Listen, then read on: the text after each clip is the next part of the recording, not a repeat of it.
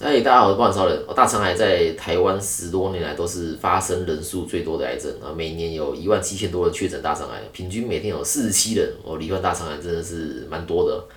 那大肠癌在台湾的发生率甚至是世界第一啊，大肠直肠癌死亡率仅次于肺癌跟肝癌了，排行第三。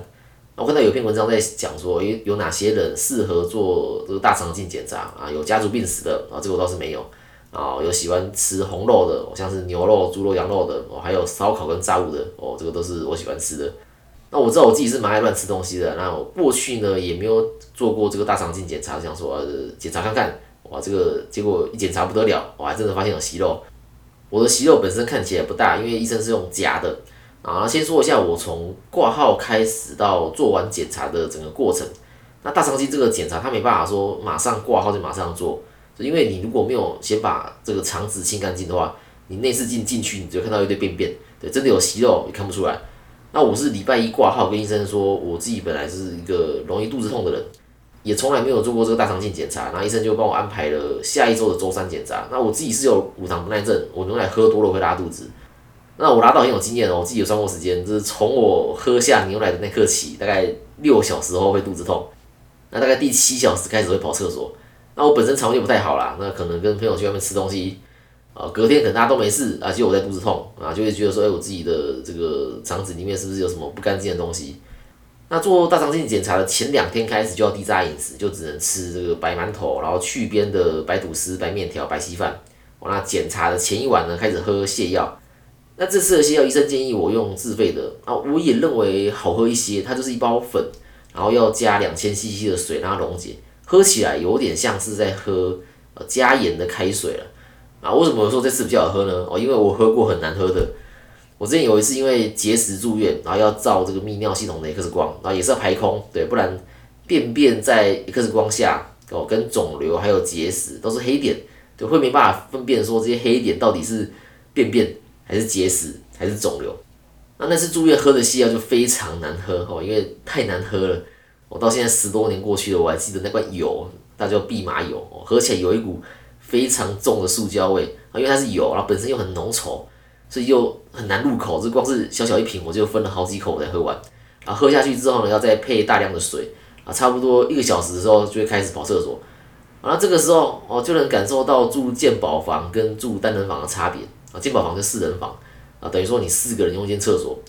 但是住院通常会有家属陪同，等于说你是八个人用一间厕所。那个时候的我还没有帮自己规保险呢，保险是有，但是都是小时候家人帮我保的，啊，额度很少，所以也只能住进保房。然后这个时候悲剧发生了，我早上十点喝下泻药，然后过一小时十一点，我正要开始绕赛的时候，同房的一个病患竟然在给我洗澡，哎，早上十一点在洗什么澡？害我走到病房后面去找厕所。那这个时候我是很急的嘛，这这个便便都已经到洞口了，呃，我还要去这个更远的地方去上厕所。哎，如果我的保险额度够，对，实时付能负担单人病房的费用，哎，是不是就没有跟其他人抢厕所的问题？当然，现在我的十支有三张是完全能够负担单人病房的费用啊，而且还能够住到很好的单人病房，一样都是单人病房，还是有分大小间。那回到原来的主题，那虽然这次自费需要有好喝一些，但是。呃，喝起来是有股味道，就是啊，但是就是至少没有蓖麻油这么难喝。那从喝了这个泻药水之后呢，就不能再吃任何东西了，然后就连刚刚说的这个低渣食物都不能吃，就只能喝水，或者是喝无渣的饮料，像是舒跑啊、蜂蜜水啊、冬瓜茶，哎，这些都是无渣的饮料。那我的大肠镜检查是在早上做，那在前一天的下午五点开始喝泻药水之后，我就只能喝这些无渣饮料。那为了彻底清干净，检查当天的凌晨五点。还要再爬起来，再喝一次泻药水，然后再拉一次肚子，完了拉到后面都是水便啊，是你拉出来都是水，而且而且是清澈的水，就表示说这个肠子已经被清干净了。那检查当天我觉得最辛苦的，这你一大早要到医院报道，哦，让你当天又凌晨就起床，你会很想要睡觉，然后加上就是也很长时间没有吃东西了，你就感觉很饿。那报道后呢，这个等待的过程也很煎熬，对，因为我没做过这个检查嘛，虽然说有些上网看过啦，就知道大概的流程会有什么不舒服的情况，但那些都是文字。就是没有经历过，你还是有点怕怕的。那检查后呢，医生是说没有太大问题啊，但是有一块不到一公分的息肉，哦，已经顺便取出了。那化验的结果也是良性，取出这个息肉的过程就是切下一小块肉。那当下我看到流血了，但是医生是说没关系，回去之后可以正常吃东西，都没有任何机会。那整个检查的过程最不舒服的地方是会胀，就是会肚子会胀胀的。就为了要检查，就是他们会在这个肠子里面打气，就是让这个肠子被空气撑起来会比较好检查，但但是也会感觉到不舒服。那我自己在检查的时候，我是尽量配合啦，就是我配合的越好，那检查效果就越好嘛。那检查时间呢也能缩短，那检查时间缩短，那就能够缩短我不舒服的时间。像我当天检查大概十分钟左右就结束，就是不管对谁都好了。那讲这个是因为当天排在我前面的是一个老先生，他检查大概三十分钟左右，然后最后护理师出来跟家属说，就是因为这个老先生他可能没办法配合，对，所以他后面会有一段肠子他没办法检查到。就是你忍受了三十分钟的这个胀气，结果你还不能完整检查，那不是得不偿失吗？好，那究竟这个大肠息肉切除保险会不会赔呢？这个要从两个地方来看。这是第一个，你的息肉大小，是如果不到一公分的话，我是算处置，处置就是属于二二六哦。那我这次的就是不到一公分，所以就属于算处置。那息肉大于一公分的话呢，切除才会算二二七的手术。那第二个就是看你自己投保的实质付有没有理赔处置的二二六，如果没有。但是息肉大小又小一公分的话，那就没有赔。那还有就是自己保的实质有没有理赔门诊手术？那以我自己来说，我投保了全球的插曲啊、宏泰的薰衣草跟富邦的 NHR One 这三张实质。从条款来看，会理赔的就只有全球的插曲啊。对，因为宏泰的薰衣草手术要限制在二二七才会理赔。那我的息肉不到一公分，所以不赔。那大肠镜息肉切除是门诊手术，对我当天早上检查结束就接回家。但是富邦的 NHR 是不理赔门诊手术的。所以我自己能理赔的就只有全球啊，如果有赔下来的话呢，是会理赔收据的金额。那我这次收据的金额是七百八十一，对，最多也就是赔这个数字，除非有买定额的手术险啊，才会额外再理赔。那我自己是没有额外再保手术险，因为我认为呃三张十支就已经很够使用了。那这次做大肠镜检查，很多人都问我说，哎，怎么没有选这个无痛大肠镜哦？因为呢，呃，帮我做这个检查的医生是其他人推荐的，说他这个技术很好，就是不用去自费无痛。但是过程还是会有点不舒服啦，但是对我来说是可以接受的，所以呃不用自费无痛是真的，但是每个人感受不一样，就是想要自费无痛才是可以自费。那自费无痛的费用大概是八千到一万五之间，这个健保没有给付。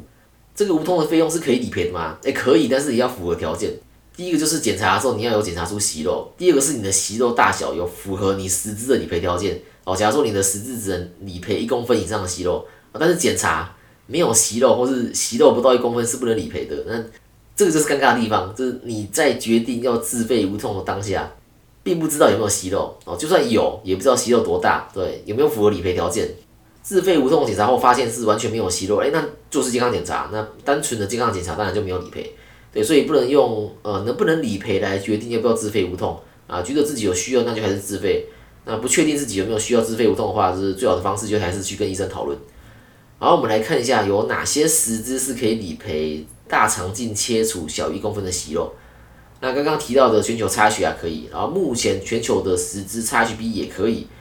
那宏泰的话呢，之前有一张代号 HSD 一级站医疗健康保险附约也可以，那不过这张停售了。啊，台湾人寿之前的 HNRC 也可以理赔这个大肠镜息肉切除。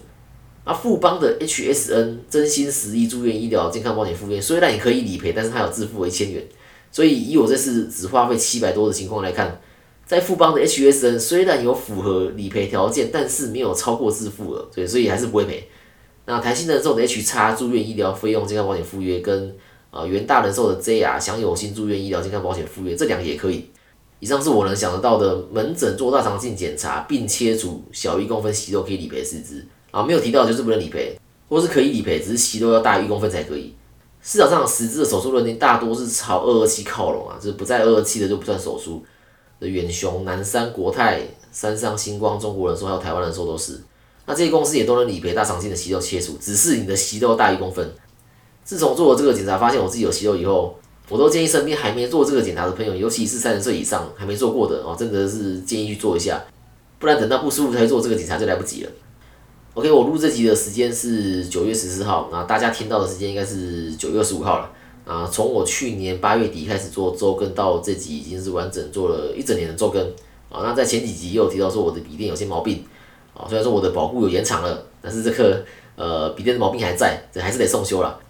送修笔电就代表没办法去周更，啊，当然用手机还是可以录，但是我想要趁这个时间休息一下。